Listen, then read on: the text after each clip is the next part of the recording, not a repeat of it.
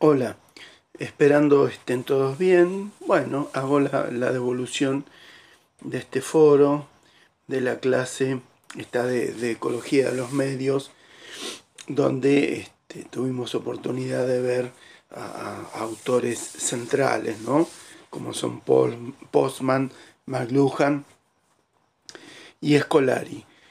Que Scolari, yo siempre rescato de Scolari la habilidad que tiene de no inventar nada y reinventar lo que ya está hecho. Esto de irse a bucear a textos y cosas que seguramente, porque este, yo también lo he visto, estuvieron en su formación de grado y los rescata y los reinterpreta a la luz de eh, los sucesos contemporáneos.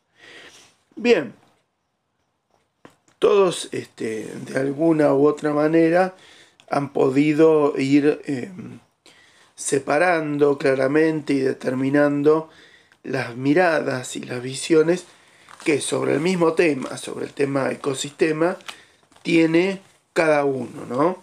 Y que eh, creo que, por eso está armada así la clase, creo que justamente son eh, miradas que toman una parte de toda una realidad y que son complementarias. Y que para entender lo que está pasando hoy en día, no solo hay que tomar estos tres autores, sino que hay que incluir muchas de las cosas que venimos viendo en las clases, y que es la dimensión empresarial, la dimensión del Club de los Cinco Grandes, la dimensión de que todo esto Sucede no en un mundo, en un ambiente, ¿sí? en, un sistema o ecosistema bucólico, ¿sí? donde este, eh, cada uno va influyendo al otro y esto que es muy de escolar y este, el consumidor o el prosumidor este, va modificando a los otros va modificando en la medida que puede y en realidad muy poco modifica. Porque lo que hay es una ilusión de participación, una ilusión de que sí, yo le mando este, a Sony para que no cancele la serie y no la van a cancelar.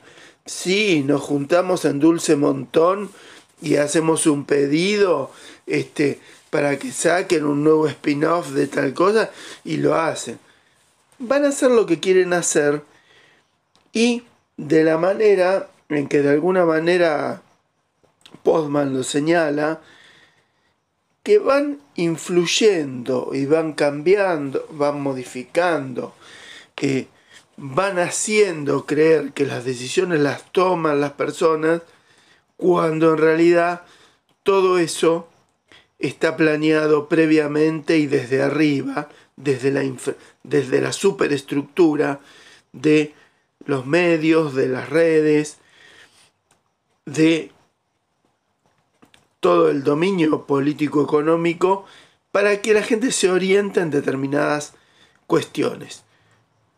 No es muy difícil, simplemente fíjense, ustedes ponen, eh, yo a veces juego a adivinar, ponen las narrativas de Netflix, o de Amazon Prime o, mucho más de Disney.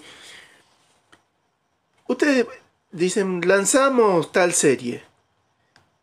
Y, ya les puedo decir a cualquiera, lo primero que van a encontrar es eh, un políticamente adecuado reparto de etnias.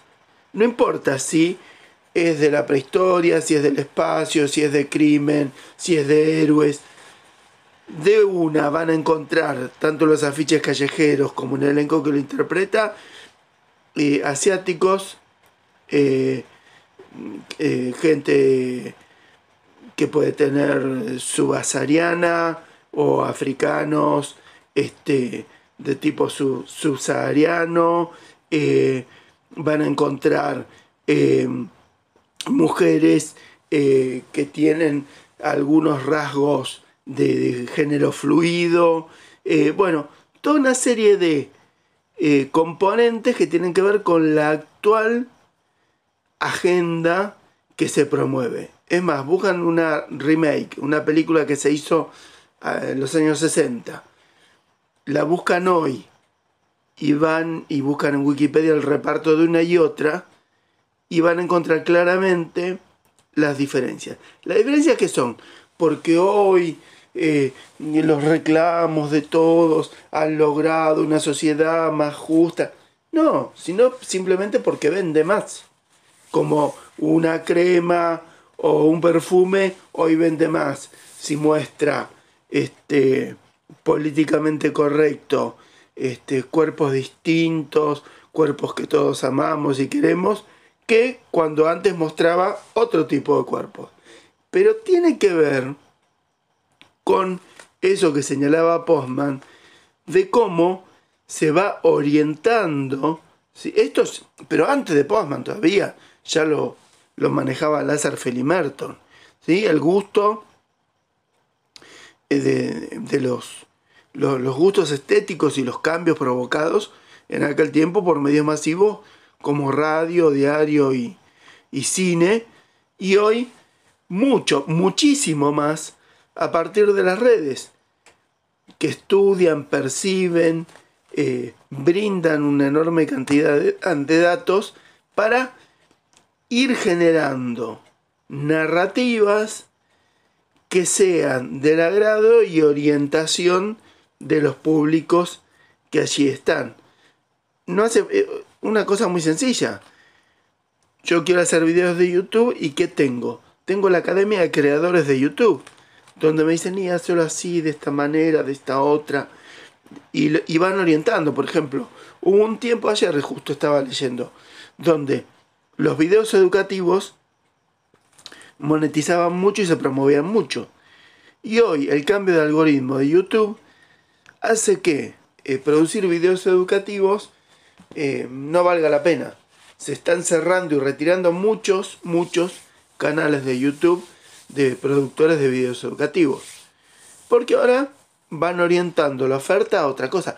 Pero no es porque los públicos y la gente este, va pidiendo eso y están obligando a los medios a cambiar. No. Simplemente se va convenciendo a la gente que vaya por ese lado. Es lo mismo que, no sé, los automóviles eléctricos. Es porque ahora las grandes empresas se vieron obligados por el cambio climático a... No, porque es, encontraron que es un gran argumento de venta, como lo mismo la industria alimenticia, que tiene que ver con la conciencia social, con que la gente este, no quiere tener huella de carbono, pero sin embargo esas mismas empresas generan monstruosas este, marcas de carbono, no solo produciendo los vehículos, sino todo lo que significa eh, el tema de la extracción del litio para las baterías y eh, el transporte eh, colosal que implica todas las piezas y productos que tienen esos vehículos que casi todas son producidas en China. El país que más contaminación genera en términos de huella de carbono por todas las centrales térmicas que tiene. Bueno, comparado con eh, eh, el, usuario único que se compra un auto y hace 10 kilómetros eléctrico, no es nada.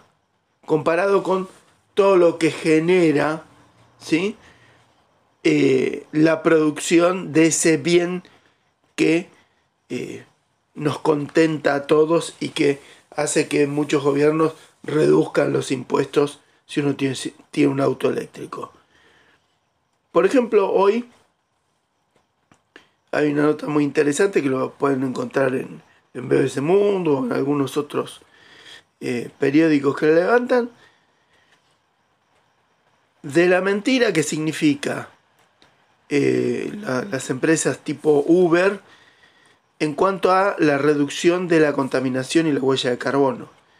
Uno de los, de los argumentos que durante mucho tiempo esgrimieron estas empresas de, transporte como Cabify, Uber o todas las que van saliendo, es que contribuían a reducir la polución y el calentamiento global eh, al evitar que la gente utilizara sus propios autos, al utilizar un mismo auto en forma permanente y estando su motor a temperatura constante, e, evitaba eh, la contaminación que provoca cuando uno usa el auto cuando arranca, hasta que toma temperatura y demás.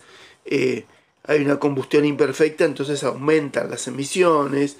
Eh, bueno, toda una serie de ventajas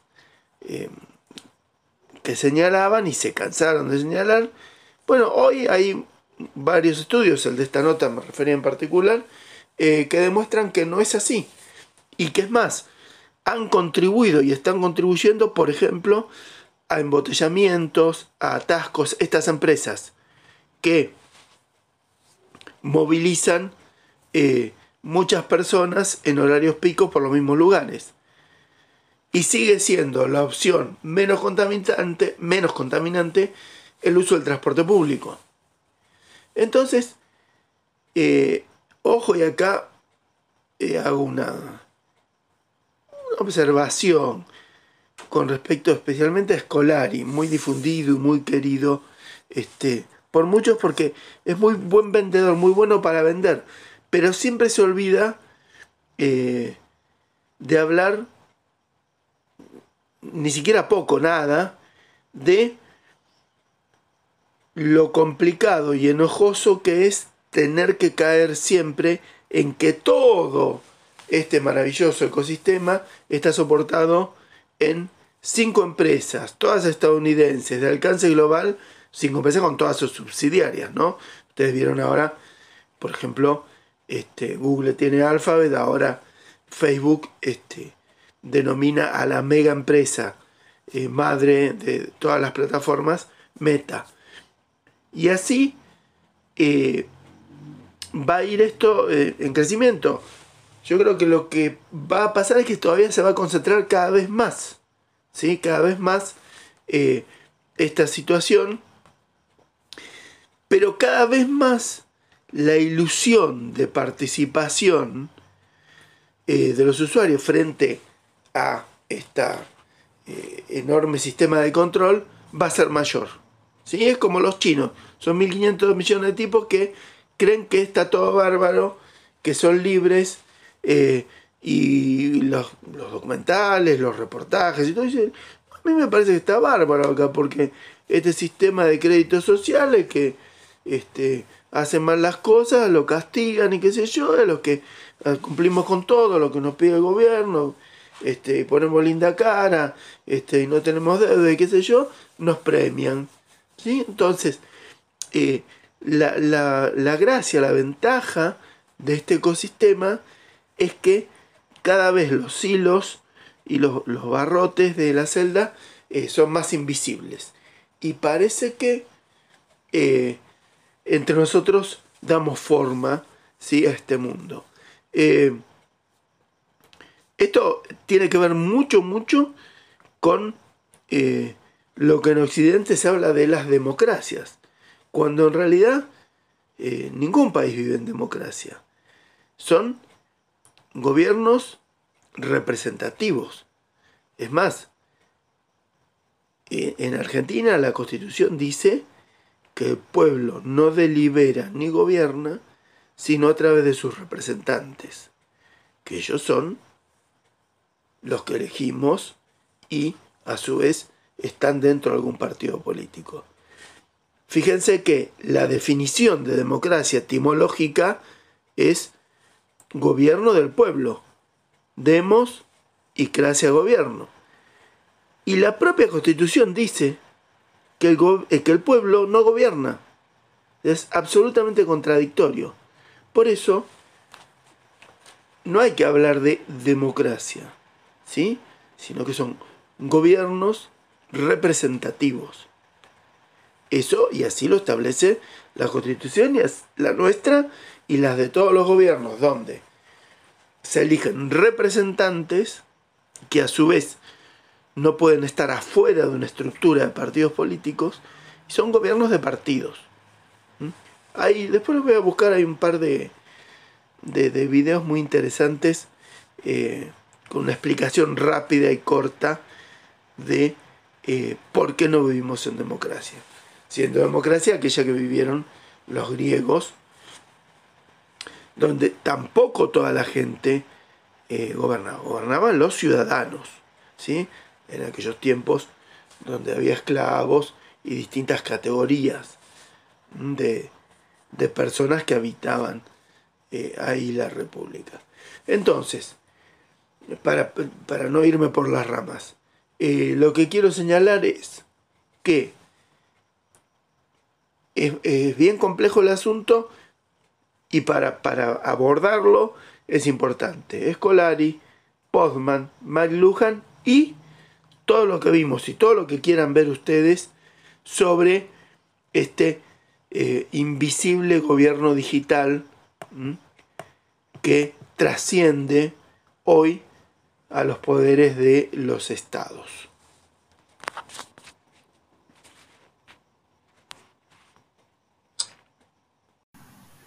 Continúa en el otro audio.